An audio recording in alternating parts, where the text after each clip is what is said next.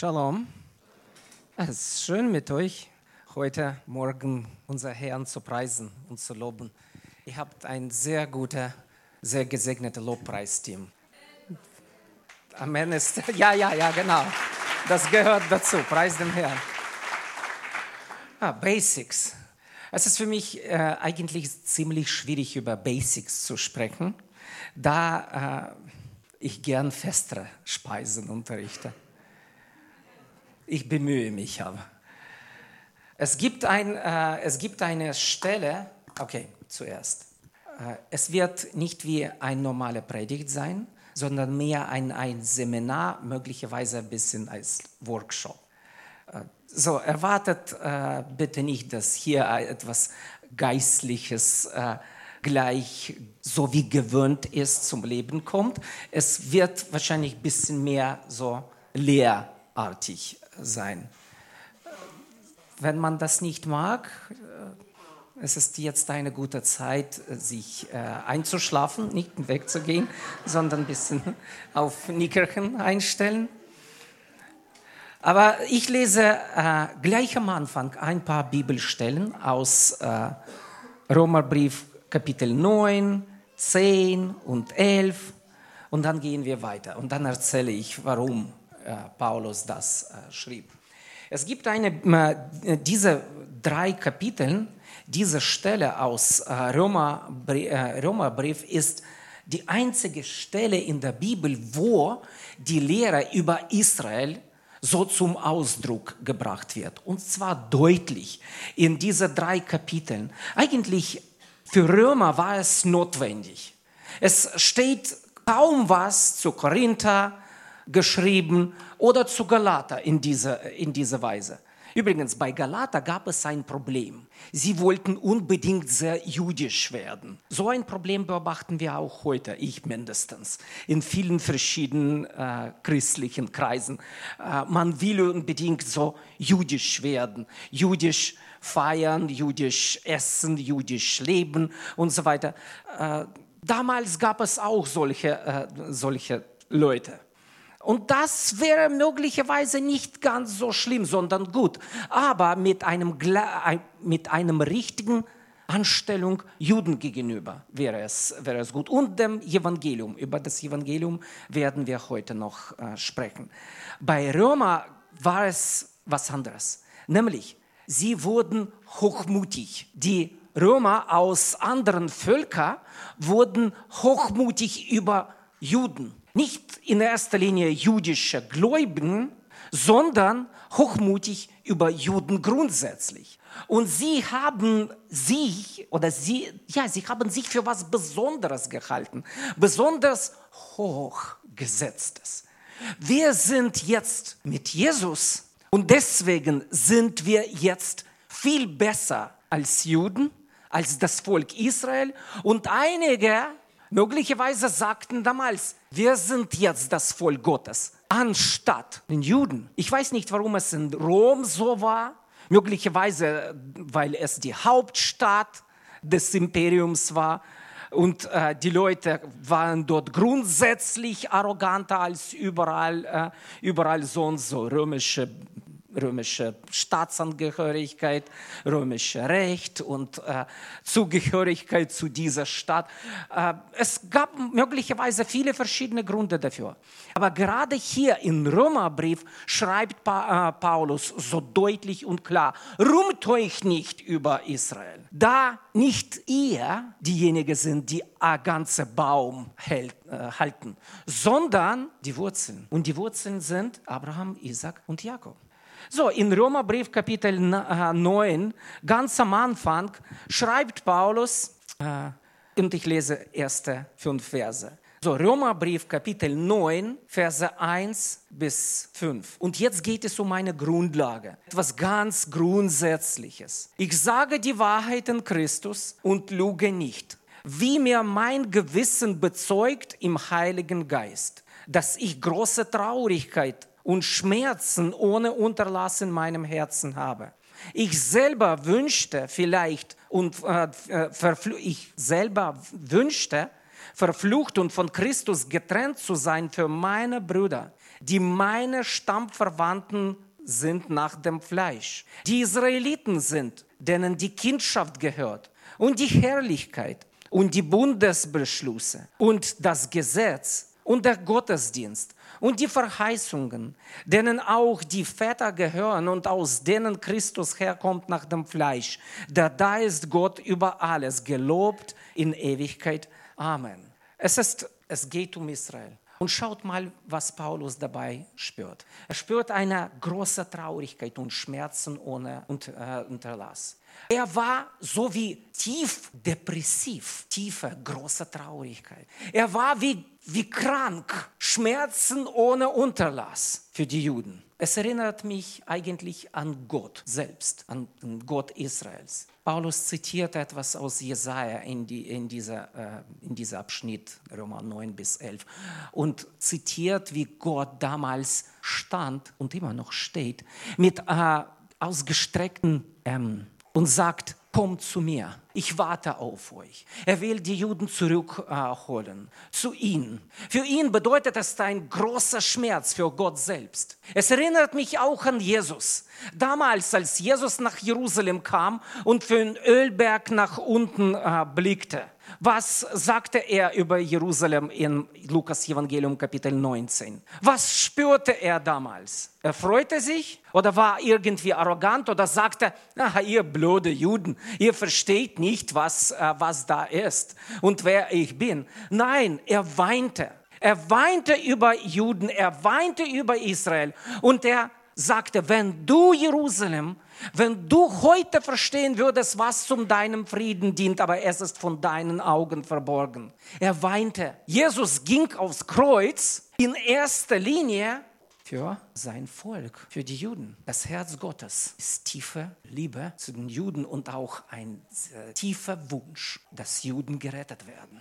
Das gleiche ist mit Jesus und mit Paulus war auch so. Und er schreibt, was Juden gehört. Und das ist nicht so in Vergangenheit. Er sagt nicht, denen Kindschaft gehört hat. Er schreibt, Kindschaft gehört und alles anderes. Herrlichkeit, Bundesschlüsse und das Gesetz und der Gottesdienst und die Verheißungen. Es gehört ihnen. Und Jesus ist auch ein Jude. Manche sagen, Jesus war ein Jude. Nein, er ist ein Jude. Es ist präsent. Und wir werden darüber noch ein bisschen später reden. Ganz, äh, ganz praktisch. Äh, ich würde sagen, man kann das Herz Gottes und das Herz Jesu nicht verstehen, wenn man Juden nicht liebt. Jesus zu verstehen bedeutet auch, seine Liebe zu den Juden zu begreifen. Und ich sage das nicht, weil ich ein Jude bin.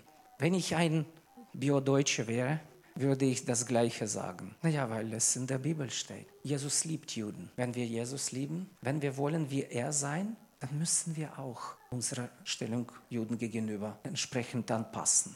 In Kapitel 10, Vers 1 schreibt Paulus, lieber Bruder, meines Herzens Wunsch ist, und ich flehe auch für, äh, zu Gott für sie, für die Juden, dass sie gerettet werden. Es war sein Gebet für die Juden, dass sie gerettet werden. Ich habe gesagt, bisschen Workshop. Wir haben etwas mit, heißt diese Heft, 10 Tage Gebet für jüdische Menschen, ab 15. bis 25. September dieses Jahres. Die Zeit zwischen Rosh Hashanah und Yom Kippur, jüdischen Neujahr und Versöhnungstag die Tage, wann alle Juden am meisten beten, am meisten Synagogen äh, äh, besuchen. Die Tage heißen bei den Juden die Tage des Zitterns. Wir tun Buße. Auch die Juden, die nicht religiös sind und an Gott überhaupt nicht glauben, sind geistlicher und religiöser während dieser zehn, äh, zehn Tagen. Und gerade an diesen zehn Tagen wollen wir für die Juden beten, dass sie gerettet werden. Und da gibt es äh, für jeden Tag bestimmte Länder für die Juden zu beten, mit Erklärungen und mit Gebetsanliegen. Holt diese Heft, dieses Heft äh, heute. Wir haben leider aber noch sehr wenig übrig. Diese Hefte könnten aber bei uns bestellt werden. Gedruckt, aber auch runtergeladen. Runtergeladen als PDF zum Beispiel. Und alles ist kostenlos. Ein schönes Heft mit noch besserem Sinn und kostenlos. Ist das ein guter Geschäft? Ne? In Römer 11, Vers 11 schreibt, äh, schreibt Paulus, so frage ich nun, sind sie Juden gestrauchelt, damit sie fallen? Das sei ferne, sondern durch ihren Fall ist den Heiden das Heil widerfahren, damit Israel ihnen nacheifern sollte. Was sehen wir da in dieser, in dieser Stelle? Juden bleiben das Volk Gottes, das erwählte Volk Gottes, erstens. Zweitens, warum glauben an Juden nicht jetzt, gerade jetzt als ganzes Volk? Noch nicht. Warum? Damit die anderen Völker zu Jesus finden können. Es ist irgendwie paradoxal, aber dadurch, dass Juden Jesus ablehnen als Volk, bekommen die anderen Völker Gelegenheit und Möglichkeit zur Erlösung zu finden. Es ist ein Paradox. Und leider habe ich jetzt zu wenig Zeit darüber in Tiefe zu sprechen. Aber es ist Grundsätze. Ne? Jetzt ist es äh, keine tiefgehende, bei anderer Gelegenheit. Aber es ist die Erlösung für andere Völker durch, dadurch, dass die Juden ihn ablehnen. Und drittens, warum sind die anderen Völker mit Jesus? Und preisen und loben Jesus. Es gibt einen Zweck. Und das ist ein Zweck nicht für mich und es ist nicht ein Ziel oder Zielsetzung für messianische Juden wie ich, sondern für meisten von euch, nämlich Juden eifersüchtig zu machen. Wie? Dafür veranstalten wir die ganzen Programme. Zum Beispiel morgen beginnt fünftägige äh, Training äh, und Evangelisationsprogramm bei uns in Berlin. Fünf Tage vormittags Aus, äh, Ausbildung, Seminare über messianische Prophetien, jüdische Geschichte und äh, Antworten auf jüdische Widersprüche, Methoden der Evangelisation und alles Mögliche. vormittags und nachmittags gehen wir evangelisieren. So, herzlich willkommen auch morgen. Es gibt noch ein paar Plätze frei. Wahrscheinlich ist es zu knapp, aber äh, zu kurzfristig, aber nächstes Jahr. Wir machen es jedes Jahr. So, bleibt, äh, bleibt alert, stay tuned. Äh, es kommt, die Einladungen kommen auch. Aber ich, ich habe gesagt, äh, Workshop-mäßig ein bisschen, so was kann man jetzt tun? Da liegt äh, die Kontaktliste von unseren äh, Freunden. Tragt trägt eure Namen rein, Namen, E-Mail-Adressen, Adressen. Dadurch werden wir Freunde. Dadurch hört ihr regelmäßig von uns durch Newsletter oder Rundbriefe nicht viel zu lesen, nicht mehr als äh, vier Seiten und zwar äh, jede zwei Monate und dann eine Seite noch jede andere Monat. Und per E-Mail kurz, äh, kurz gefasst, aber da ist es auch nicht viel. Man muss klicken, um weiterzugehen. Wir wollen euch nicht überlassen, aber wir wollen äh, regelmäßig euch daran erinnern, was unter Juden geschieht und wie man für die Juden beten kann und wie man Juden eifersüchtig machen kann. Durch auch eure Zeugnis. Und wie ich äh, das kurz fassen könnte, man trifft einen Juden und sagt, weißt du, dein Messias hat mein Leben gerettet. Dein Messias hat alle meine Sünden vergeben. Dein Messias hat, äh, hat eigentlich mich so reich gesegnet. Es ist so wunderbar, so schön, mit deinem Messias zusammen zu sein. Kennst du deinen Messias? Sein Name ist Jesus. Komm zu unserer Gemeinde, auch zu unserer christlichen Gemeinde. Wir preisen deinen Messias. Ja, das Problem ist, dass viele Christen das nicht wissen. Darüber werden wir gleich weiter sprechen. Äh, viele, von, äh, viele von euch haben, haben dieses Faltblatt bekommen, nicht? Äh, weißt äh, ihr, was ich an diesem Blatt äh, mag? Mein Bild drin. Warum? Es ist 20 Jahre alt. Echt? Ich sehe so gut und jung aus. Keine graue Haare. So, so schön. Äh, ja, es ist ein, äh, ein Retro-Faltblatt. Ein, äh, eigentlich ein seltener Exemplar. Bald so. Echt retro, 20 Jahre alt. Es hat sich viel geändert. Wir sind in, viel, äh, in mehreren Ländern jetzt unterwegs. Wir haben viel mehr Dienste jetzt in Deutschland, so breit gefächert von, äh, von Evangelisation direkt auf Straßen oder persönliche, über Jüngerschaft, Gemeindegründungen, äh, Bildung, Ausbildung bis zu Hochschulabschluss äh, und humanitäre Einsätze und mit Wort und Tat Zeugnis. Alles ist drin mit einem bestimmten Fokus. Juden zuerst. Wie eigentlich Paulus in Roma Brief Kapitel 1, Vers 16 schrieb, dass ich schäme mich des Evangeliums nicht, der, äh, des, äh, die, frohe oder ich schäme mich des Evangeliums nicht, da es ist die Kraft Gottes, die selig macht, alle, die daran glauben, den Juden zuerst. So machen wir, äh, so machen wir das. Es ist unser, es ist unser Fokus. Äh, warum sage ich, dass es ein äh, seltener oder antike Exemplar ist? Wir sind jetzt dabei, unser neuer Corporate Design zu entwickeln.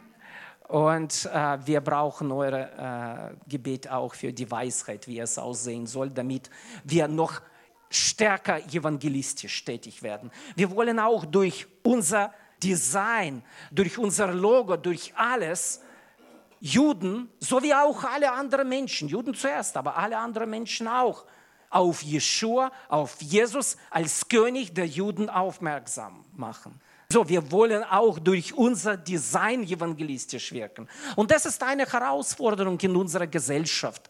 Besonders wenn, äh, wenn unter Juden wir jetzt so eine Polarisierung äh, sehen äh, oder beobachten können. Von sehr orthodox bis liberal. Das sehen wir auch in Israel in Nachrichten. Zum Beispiel, wenn es um, äh, um Justizreform geht, dann ist es äh, am meisten diese Spaltung oder Spannung zwischen konservativer, mehr orthodoxe und liberale äh, Atheisten in Israel sozusagen.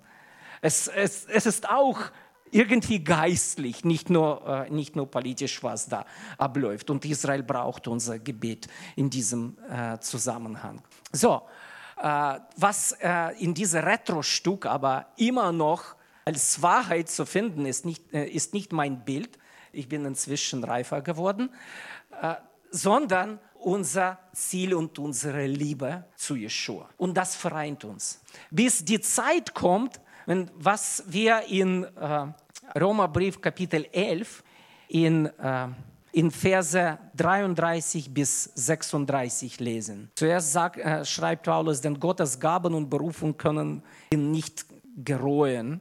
Das, äh, das ist in Vers 29. Er schreibt, dass Israel weiter das, Gott, äh, das Volk Gottes ist. Aber äh, Verse 33 bis 36.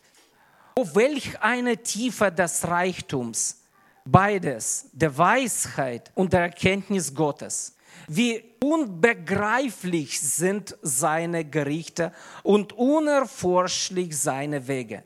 Denn wer hat des Herrn Sinn erkannt? Oder wer ist sein Ratgeber gewesen? Oder wer hat ihm etwas zuvor gegeben, das Gottes ihm vergelten müsste? Denn von ihm und durch ihn und zu ihm sind alle Dinge. Ihm sei Ehre in Ewigkeit. Amen. So schließt Paulus diesen Abschnitt ab mit einer, einem Lobpreis der Wunderwerke Gottes, der Juden erlöst, andere Völker und dann wieder zu den Juden. So dieser, dieser Kreis sieht ungefähr so aus, kurz gefasst. Die Errettung kommt von Juden zu anderen Völkern, damit die anderen Völker diese Erlösung Juden zurückbringen. So schließt dieser Kreis. Denk drüber nach. Jeshua, Jesus, ist der Messias und König der Juden. Er kommt zu Israel, kommt zu den Juden. Und meisten lehnen ihn ab. So sollte, so musste es sein, damit die Erlösung zu anderen Völkern kommt, damit die anderen Völker die Erlösung zu Juden zurückbringen. Und jetzt noch was als, ne, als Grundlage. Unsere Grundlage ist Jesus selbst, nicht? ist unser äh, Eckstein. Es ist, er ist unsere Foundation. So, wir bauen auf Jesus, stimmt? Und Jesus ist ein Jude. Nicht wahr Jude, sondern ist permanent. Er wurde als Jude durch Propheten seit Abraham Zeiten und sogar noch früher vorgesagt. Er wurde als Jude geboren. Stimmt? Habt ihr die Evangelien gelesen? Er wurde als Jude geboren. Er wurde als Jude beschnitten. Er feierte als Jude sein Bar Mitzvah. Er lehrte wie ein jüdischer König. Er starb wie der König der Juden. Stimmt? Was war über, äh, über Kreuz geschrieben? König der Juden. Er wurde als Jude begraben. Klingt ein bisschen komisch, nicht? Aber für die Juden nicht. Die jüdischen Gemeinden, konventionelle jüdische Gemeinden, manipulieren jetzt mit, äh, mit einigen äh, mit einige ältere jüdische äh, Menschen, die sich für Jesus entscheiden wollen. Wenn ihr an Jesus glaubt, dann würden wir euch nicht auf jüdischem Friedhof äh, begraben. Und viele würden sagen, viele Christen würden sagen, ah, welche Rolle spielt es? Ich bin sowieso dann tot. Aber für die Juden spielt es eine Rolle, auf jüdischem Friedhof begraben äh, zu sein, mit dem Volk. So, Jesus wurde im jüdischen Grab begraben, nicht auf jüdischen Friedhof. Weißt ihr, was ich meine? Es gab, es gab da ein Grab auf jüdischem Friedhof. Es gehörte nicht Jesus. Und trotzdem, er konnte dort begraben werden. Er ist auferstanden und er ging oder fuhr in den Himmel, Himmelfahrt, ich mag dieses Wort, so er fuhr in den Himmel, damit er auf dem Thron Gottes und Thron Davids sitzen äh, äh, konnte. Und er kommt zurück als König der Juden. Weißt du, warum ich das weiß? Wir haben heute über das, äh, über das Namen Gottes gehört. Offenbarung Kapitel 5. Offenbarung Kapitel 5, Vers 5 und 6. Johannes weint, dass, äh, dass es niemand würdig ist, äh, das Buch zu öffnen. Und das Buch ist ganz wichtig. Und dann in Vers 5 und in Verse 5 und 6 lesen wir. Und einer von den Ältesten spricht zu mir, weine nicht, siehe, es hat überwunden der Löwe aus dem Stamm Juda, die Wurzel Davids, aufzutun das Buch und seine sieben Siegel. Und ich sah mitten zwischen den Thron und den vier Gestalten und mitten unter den Ältesten ein Lamm stehen, wie geschlachtet. Es hatte sieben Hörner und sieben Augen. Das sind die sieben Geister Gottes, gesandt in alle Lande. Es ist, es ist ungefähr so. Johannes wurde gesagt, siehe, er dreht um, Lamm. Und wir preisen dem Lamm, ist für uns geschlachtet. Sein Blut schenkt uns die Vergebung aller unserer Sünden. Aber dieser Lamm ist nicht nur ein Lamm, gleichzeitig ist dieser Lamm ein Löwe. Und wie, wie heißt es hier? Genau, der Löwe aus dem Stamm Jude. Was heißt das in der Sprache von damals? Der König der Juden, der jüdische König auch in der Offenbarung, in der Endzeit. Jesus, Jeshua, kehrt zurück als König der Juden. Und dann reden wir über neue Himmel und neue Erde. Und ganz zum Schluss der Bibel eigentlich, in Offenbarung Kapitel 22, lesen wir Folgendes in Vers 16. Offenbarung Kapitel 22, Vers 16. Ich, Jeshua, Jesus, habe meinen Engel gesandt, euch dies zu bezeugen für die Gemeinden. Ich bin die Wurzel und das Geschlecht Davids, der helle Morgenstern. Ich will eure Aufmerksamkeit darauf richten. Auch in Offenbarung Kapitel 22 sagt Jeshua, nicht ich war, sondern ich bin die Wurzel und das Geschlecht Davids. Das heißt, er war, er ist und er bleibt für immer der König der Juden. Wir preisen ihn. Aber es gibt kein Jesus, der nicht jüdisch ist. Versteht ihr das? Manche Christen sagen, wir sind jetzt das Volk Gottes anstatt Juden. Ersatztheologie heißt es. Man merkt aber dabei nicht, dass nicht die Juden wurden äh, ersetzt, sondern Jesus wurde geändert. Es gibt keinen Jesus, der nicht in Fleisch gekommen ist. Stimmt? Ist das nicht unser Bekenntnis, dass er 100% Gott ist und 100% Mensch? Und als Mensch ist er auch 100% jüdisch. Naja, man konnte sagen 50%, nur seine Mutter war jüdisch. Aber sein Fleisch hatte dabei kein Blut von anderen Völkern. Tut mir leid, das sagen zu müssen. Er ist aber er ist 100% Gott und 100% Jude. Mann, ich habe Angst sogar davor, was ich jetzt sage. Tatsächlich, es ist unser Messias, es ist unser Erlöser. Manche von euch können mit mir enttäuscht werden, sauer. Oh, wir sind zweite Klasse oder zweite, äh, zweite Wahlmenschen, Entschuldigung. Wir sind so Juden, alles über Juden. Nein, aber jetzt komme ich ganz kurz zum Evangelium selbst. Was ist das Evangelium? Naja, in äh, 1. Korintherbrief, in, äh, Kapitel 15, lesen wir, dass äh, das Evangelium, Paulus erinnert, die Korinther an Evangelium, dass Jesus für unsere Sünden gestorben ist, begraben wurde und aufer, äh, auferstanden ist. Und dann äh, Zeugen äh, haben ihn gesehen. Und dann denkt man, ah, das ist das ganze Evangelium. Nein, Paulus hat nur das zitiert, was für die Korinther, für seine Argumentation wichtig war. Worüber ging es in 1. Korinther Kapitel 15? Um Auferstehung aus den Toten. Und es gab Menschen in Korinth, so ihre Lehrer, die sagten, es wird keine körperliche Auferstehung. Nö, und Paulus, und Paulus wollte ihnen nachweisen, doch, doch, wir werden in, in neuem Leib erwacht. Und als Beispiel, als Hauptbeispiel bringt er unser Erlöser, Jesus. Und dabei meint er, Jesus ist gestorben und er wurde begraben. Aber er ist auferstanden. Und dafür gibt es Zeugen. Paulus nimmt nur einen Teil des Evangeliums, um uns zu zeigen, dass es doch körperliche Auferstehung gibt. Das Evangelium ist viel breiter. Zum Beispiel, ich bin sicher, dass die Tatsache, dass der Heilige Geist uns gegeben ist, ist auch Teil des Evangeliums. Petrus hat darüber in Apostelgeschichte gepredigt, sagte, bekehrt euch, tauft euch und ihr bekommt Gift des Geistes. So, ihr bekommt das, der Heilige Geist. Den Heiligen Geist, er kommt zu euch. Das ist auch Teil des Evangeliums. Frohe Botschaft. Aber frohe Botschaft für uns wäre noch nicht so froh, ohne die Tatsache, dass Jesus zurückkehrt. Ich glaube fest, dass sein Wiederkunft ist auch ein Teil des Evangeliums ist, im Sinne frohe Botschaft. Aber was ist die gute Nachricht für die Juden? Gibt es im Evangelium die gute Nachricht für die Juden äh, besonders oder spezifisch? Ja. Feiert er Weihnachten? Ich hoffe ja. Ich als Jude mag das. Ich meine, mit Christen Weihnachten zu feiern. Es ist so gemütlich, so schön, so nett. Und in, äh, in Gemeinden singt man solche Lieder. Sogar in traditionellen äh, historischen Kirchen äh, liest man aus der Bibel Abschnitte aus äh, Lukas Evangelium, erste äh, zwei Kapiteln und aus Matthäus Evangelium solche erfreuliche Geschichten, ja?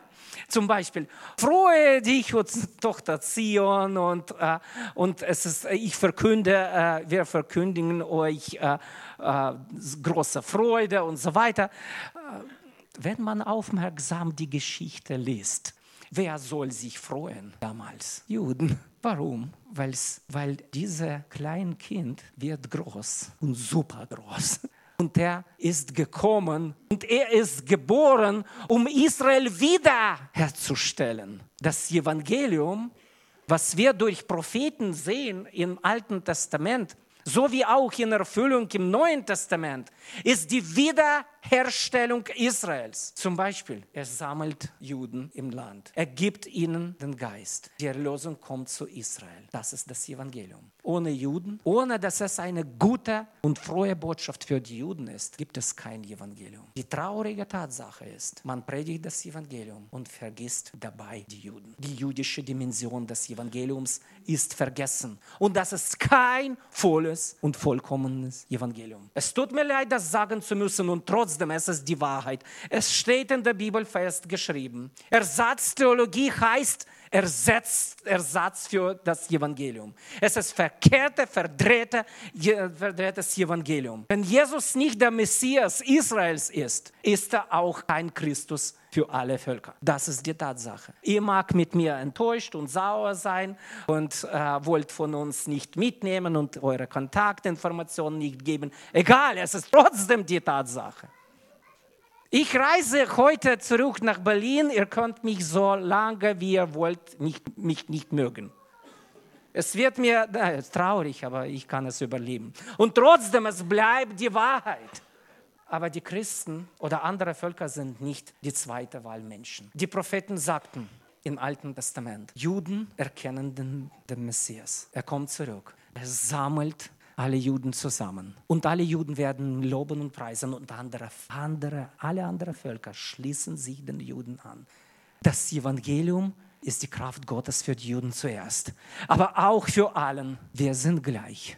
Verschiedene Berufungen, verschiedene Aufgaben ihr habt das bekommen, was früher anscheinend nur für die Juden reserviert wurde. Ihr gehört dazu. Ihr seid eingepfropft. Und auf diesem Baum, auch in Römerbrief Kapitel 11, Ölbaum von, äh, von Juden und Nicht-Juden und nicht besteht, mit Wurzeln als Abraham, Isaac und Jakob, gibt es eine zweite Wahlzweige. Wir sind zusammen gleichberechtigt und trotzdem unter der Regierung des jüdischen Königs in einem Reich, das ziemlich jüdisch aussieht. Die Ewigkeit sieht irgendwie ein bisschen jüdisch aus. Aber da gibt es keinen Antisemitismus, kein Neid, kein Hochmut. Da gibt es keine VIP-Lounge für die Juden oder für andere Völker und für Deutsche auch nicht. Wir sind alle zusammen. So ist unser jüdischer König der sagte, kommt zu mir alle, die mich brauchen. So ist unser Gott. Der hat den Tempel Juden bauen lassen und sagte, mein Haus soll ein Haus des Gebets für alle Völker heißen. Jüdische Grundlagen. Und wir sind zusammen. Und dafür preise ich unseren jüdischen König und Erlöser, Yeshua HaMashiach, Jesus Christus. Shabbat Shalom oder das sage ich zum Samstag. Heute sage ich Sonntag Shalom. und Gottes Segen euch.